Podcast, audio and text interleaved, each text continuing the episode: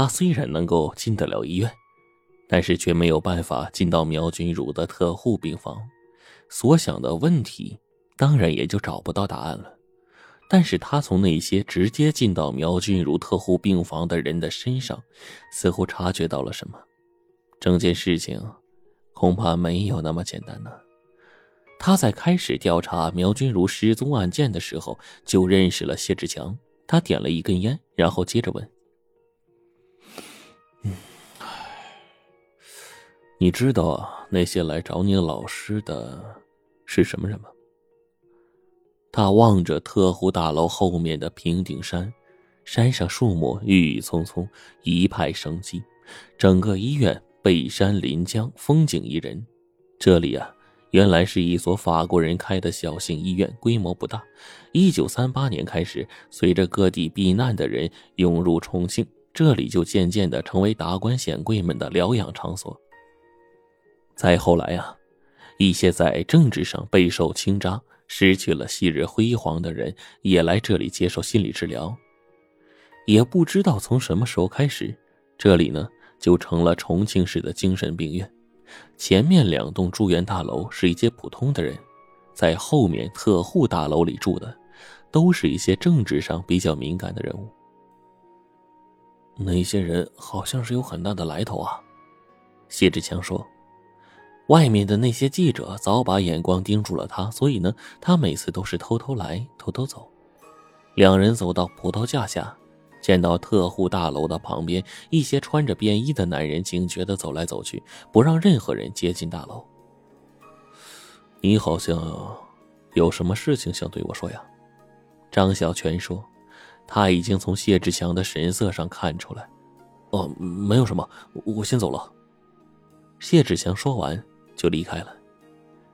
被查案件无故叫停，赵小泉离开的时候，隐约看到特护大楼四楼的一个窗前似乎有什么人在看着他，而当他正眼望去的时候，却找不到了。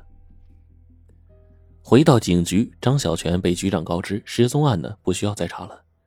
为什么呀？难道我们这几个月的辛苦都白费了？现在刚好有一点头绪，苗君如不是？局长摆了摆手，不让赵小泉再说下去。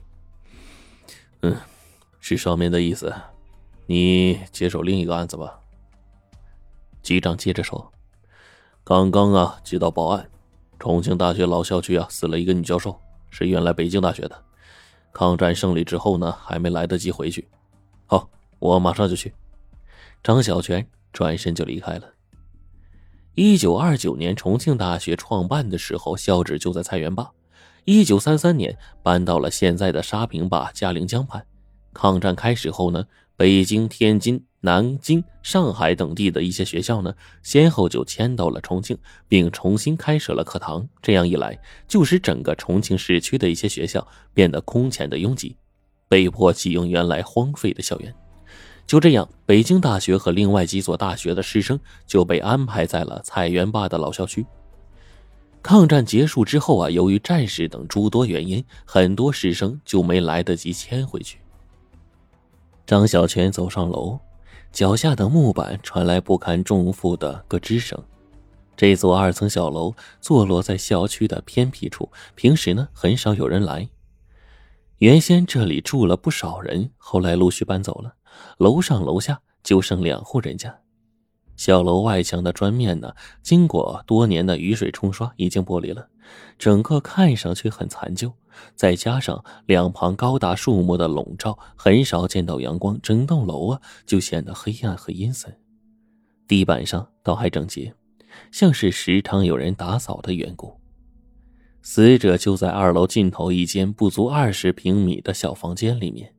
张小泉走进去，看到窗口下面是一具用白布盖着的尸体，整个房间两边是两排书架，书架上和地上都摆满了书，几乎没有让人落脚的地方。就在靠窗的那边拉了一个窗帘，窗帘的后面是一张简易的床，也就是死者休息的地方。由于事先交代过，死者还没有被抬走。地板上全都是血，都已经凝固了，空气中弥漫着一股很刺鼻的血腥味张小泉已经闻惯了这种味道，他掀开白布，看到一张风韵犹存的脸。这女人看上去最多不超过四十岁，实际上她已经五十四岁了。兴许是保养得体的原因，岁月的沧桑并没有在她身上留下太多的痕迹。死者年轻的时候一定是一个美人坯子。伤口在颈部，并不深，但已经割断了动脉，流血过多而死。他叫刘青，是一九三七年从北京大学迁过来的，是考古学专家。凶手啊，就是用这把刀杀了他。一个警官小心的拿着一把看似是刀子的工具。他被人发现的时候啊，已经死了很久了。住在楼下的人说呢，半夜听到楼上有很大的声响。张小泉戴过手套，接过凶器，这是考古人用的小铲子。一般情况下，这种小铲的铲头呢不会太锋利，可是眼下这把铲子的铲头好像是特意被人磨过。据楼下的人说呀，昨天晚上好像有一个男人来找他，而且听到他们发生了争吵，但是没多久呢，那个男人就走了。楼下的人还说，好像听到他们说说什么什么玉，还有还有父亲什么的，反正就听得不是很明白。玉。父亲，张小泉望向死者，看着死者脸上的神态很安详。他突然想到，死者为什么要自杀呀？通常情况下，被杀的人脸上的神色不是惊恐就是痛苦，只有自杀的人才死的这么心安理得。他有什么亲人吗？张小泉问。啊，身边呀只有一个女儿，叫程雪梅，是《嘉陵晚报》记者。我们呢和报社联系过了，报社呀说前些天呢安排他去采访这个苗君如了，哎，可是这几天呢，他没去上班啊。张小泉一愣，难道又一个人失踪了？苗君如和死者都是北京大学考古学教授，一个疯了，一个自杀，二人有什么关系呢？他们的儿女在短短数天内先后失踪，这里面究竟有何联系呢？那个来找他的男人是谁呀？他们谈的玉究竟是什么呢？程雪梅知不知道他母亲死的事情啊？张小泉问。估计不知道。据楼下的人说呀，他呀也就是偶尔回来看望一下。张小泉脑海里突然冒出一个人的名字，那就是几个月前失踪的地质专家程雪天。这程雪天和程雪梅之间难道是有什么牵连吗？在他掌握的资料里面，程雪天是抗战胜利后回国的，父亲程鹏是美籍华人，原来也是北京大学考古系教授，一九二七年去的美国。程雪梅今年多大呀？张小泉问。呃，民国十六年生的。哎，你你问这个干嘛呀？民国十六年，也就是一九二七年，事情真这么巧吗？